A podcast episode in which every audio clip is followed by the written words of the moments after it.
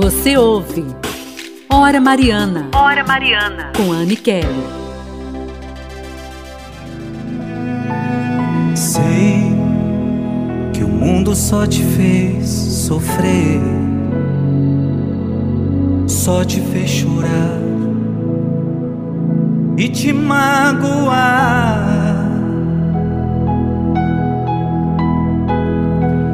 Estamos de volta aqui com o nosso programa hoje especial Dia de Finados e eu quero trazer para você algumas informações so sobre o porquê que a gente celebra esse dia. Algumas pessoas podem até dizer, mas a gente está celebrando a morte daqueles que já se foram. Nós cristãos católicos, nós professamos a vida eterna, nós acreditamos na vida eterna. Então nós estamos celebrando, na verdade, a vida, aqueles que já se foram e que já contemplam a face de Deus. Então, o Dia de Finados é uma antiga tradição, né, dentro da Igreja Católica, mas não tão somente, fora dela também. Porque muitas pessoas né, acreditam na vida depois da morte. Alguns povos procuravam, já antigamente, conservar os corpos dos falecidos, ou pelo menos os seus ossos, como é costume hoje também. Outros enterravam os mortos acompanhados de suas armas, de seus troféus. Outros povos procuravam destruir completamente os ossos do, def do defunto ali, não é? Porque acreditavam que somente deste modo a alma poderia passar para uma nova vida. Mas desde o começo da igreja já havia o costume de se celebrar e rezar pelos mortos, recomendando-os à misericórdia de Deus. Mas no começo não havia um dia especialmente dedicado aos mortos.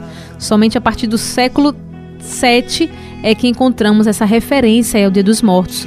Mas esse dia era celebrado em diversas datas, né? dependia de cada região. E aí, por volta do século IX, é que começou a ser celebrado, então, no mundo inteiro, no dia 2 de novembro. E é o que nós falávamos no início: é celebrar a vida e não a morte. Celebramos a comunhão dos santos, por isso, logo depois do dia de Todos os Santos. E a nossa caminhada como igreja, seja na união com os que ainda estão nesta vida, mas também com os que já faleceram. A gente celebra a certeza da ressurreição de Cristo, porque se com Ele nós vivemos, também com Ele ressuscitaremos, é o que nós professamos. Os cristãos, a partir da morte e ressurreição de Jesus Cristo, passam a ter certeza na vida eterna. E é por causa disso né, que devem saber que a morte é apenas uma passagem de verdade, é uma separação apenas parcial e limitada.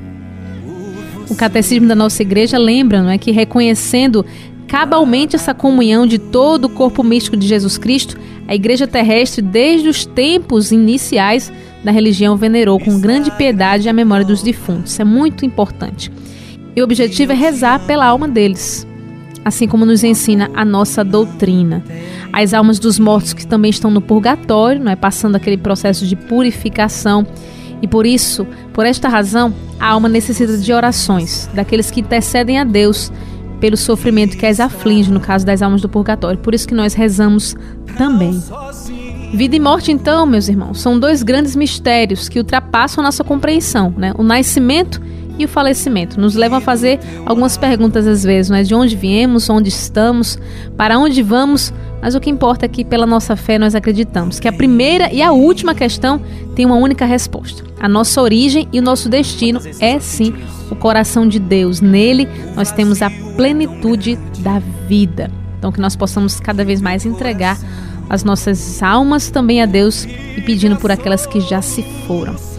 E agora vamos para a nossa oração junto com Nossa Senhora das Graças, segundo dia, hoje clamando pelas famílias enlutadas e pelas almas dos falecidos.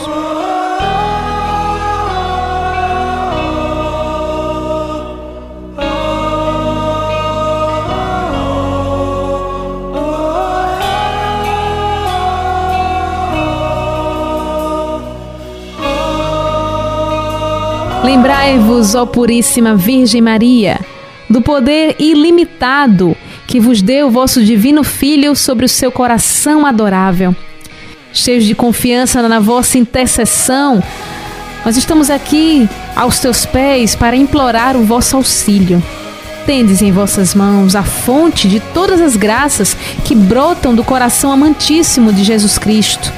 Abre em nosso favor, concede-nos a graça que ardentemente vos pedimos, apresente agora iniciando este mês o seu propósito de oração, clamando o seu milagre pela intercessão de Nossa Senhora. Em especial por aqueles que nos perseguem, ó Mãe, que não compreendem a nossa fé.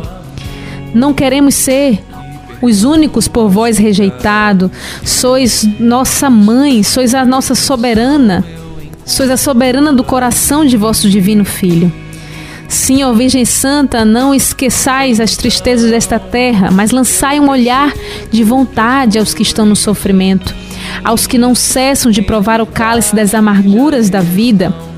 Tende piedade dos que choram, dos que suplicam, e dai a todos o conforto, a esperança e a paz. Atendei-nos, ó Mãe, a nossa humilde súplica e alcançai-nos as graças que agora fervorosamente vos pedimos, por intermédio de vossa santa medalha milagrosa.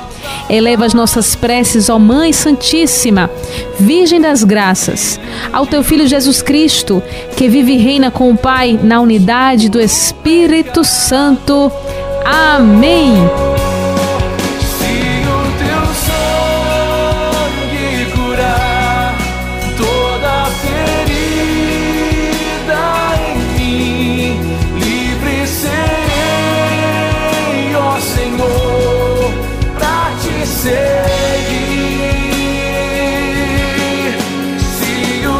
Amém. Bendito seja Deus. Que noite especial. Que alegria estar rezando junto com você aqui neste feriado. E que bom que a gente se coloca de verdade como família de oração. Bendito seja Deus. Olha, estamos nos preparando, hein, para o nosso dia de comemoração aqui de um ano do Hora Mariana. Próximo dia 20 de novembro, na Basílica do Carmo, a partir das 6 horas da noite. Presencialmente você vai poder participar conosco. Vai ser uma festa muito grande e, claro, que melhor do que ninguém você para estar rezando com a gente, você que faz parte dessa história, que um ano já a gente se colocando em oração, como família, como intercessores aqui que nós somos. Então, 20 de novembro, a partir das 6 horas, na Basílica do Carmo. Obrigada aqui Wesley nos trabalhos técnicos, obrigada a você pela sua audiência, mas estamos de volta.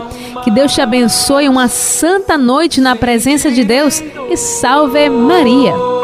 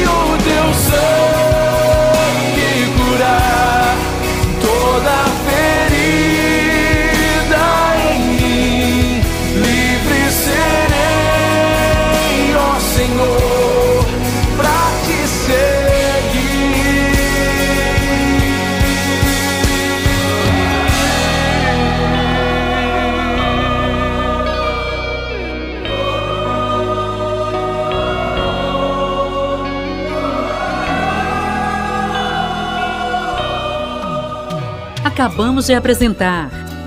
Hora Mariana